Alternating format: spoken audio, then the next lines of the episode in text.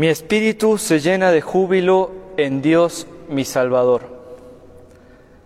Queridos hermanos, pocos días antes de la Navidad, el Evangelio nos sigue preparando y poniendo en el contexto de la concepción de nuestro Salvador.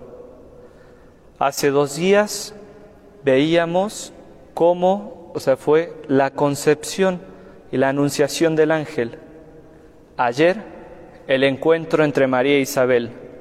Y hoy, las respuestas de María a las palabras de Isabel. Llama la atención el espíritu en el que nos pone este Evangelio, porque nos pone en la tónica de la alegría. Alegría que hoy parece que falta. Alegría cuya ausencia parece resonar como los ecos de este templo vacío.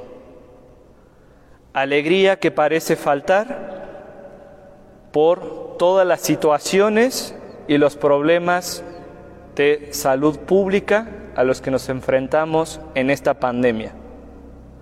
Alegría que evidentemente está ausente frente a las injusticias y a los atropellos a los que día a día nos tenemos que enfrentar como sociedad y muchas veces cada uno en particular en las circunstancias que nos ha tocado vivir en este año.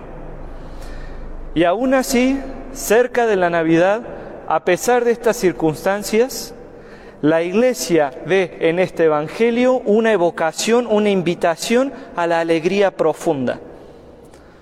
¿Cuál es la fuente de la alegría, María? ¿Por qué? ¿Por qué podemos alegrarnos a pesar de todas estas circunstancias? Me parece que la clave está en los dos primeros versículos del Evangelio que hemos escuchado que hablan de la identidad de Dios y que hablan también de la fuerza interna de María.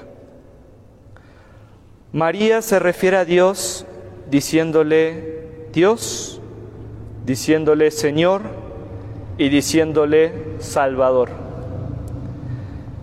Y ahí es, y a partir de eso empieza a desglosar toda una serie de acciones de Dios en la historia.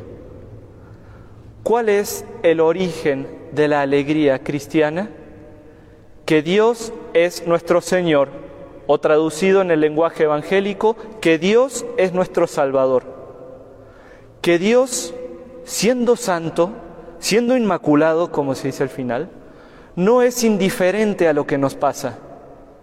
Porque ese Dios que es santo y es inmaculado, ese Dios es también el que tiene misericordia no con una, no con tres, sino con todas las generaciones, y manifiesta su misericordia en la salvación que nos tiene. La primera fuente de la alegría cristiana está en saber que ese Dios que es todopoderoso no está desentendido de nuestra vida, sino que se nos da a conocer como el Salvador, como aquel que interviene, como aquel que da bienes a los hambrientos, como aquel que no deja que los poderosos descansen en sus seguridades, como aquel que se preocupa por los indefensos.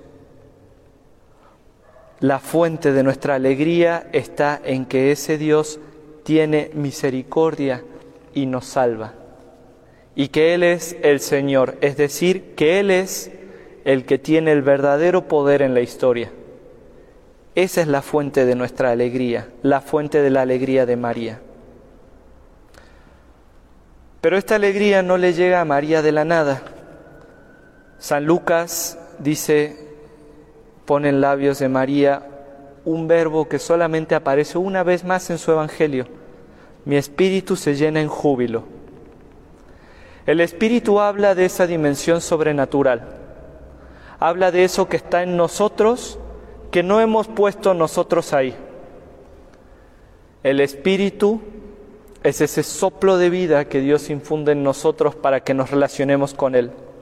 Y ese júbilo, esa alegría que expresa María, es el júbilo, es la alegría del Espíritu Santo. Solo una vez más aparece esta palabra en el Evangelio, que es cuando Jesucristo, lleno del Espíritu Santo, se llenó de júbilo y dijo, yo te alabo, Padre del cielo y de la tierra, porque has revelado esto a los pequeños y a los humildes. ¿Cuál es la fuente, el origen de esta alegría de María, de este júbilo que experimenta? La acción del Espíritu Santo en ella.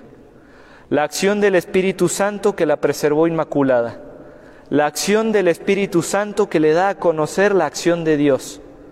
La acción del Espíritu Santo que finalmente ha hecho de ella la madre del Verbo de Dios, que ha hecho que ella engendrara a Jesucristo.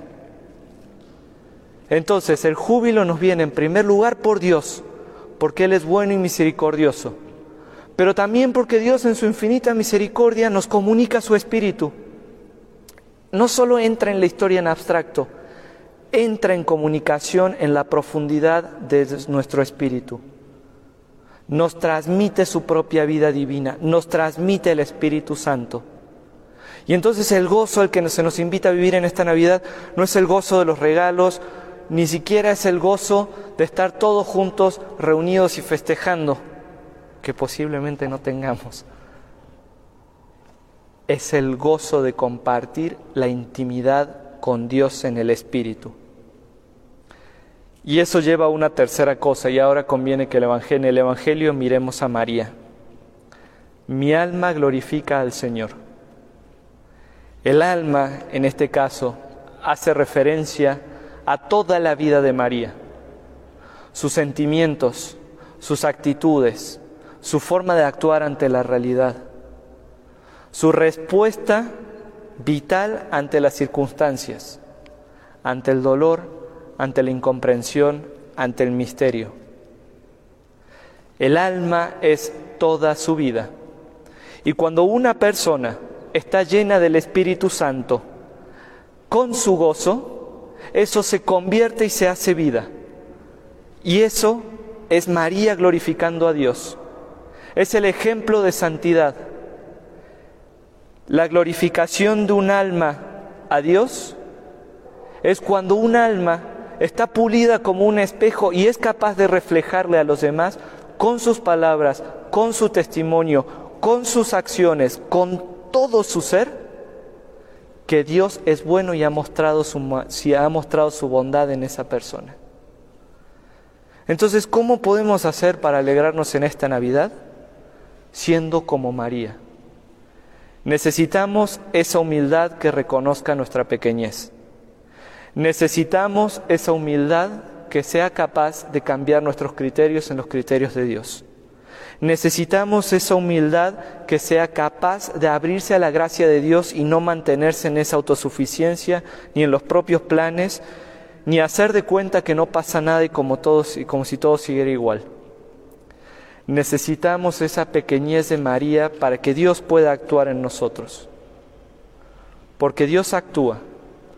Y así como en nosotros, el Espíritu Santo nos puede llenar de esa alegría que sabe y conoce la certeza de la salvación y engendra al mismo Cristo en nuestra propia alma. Pero ¿qué necesitamos para eso?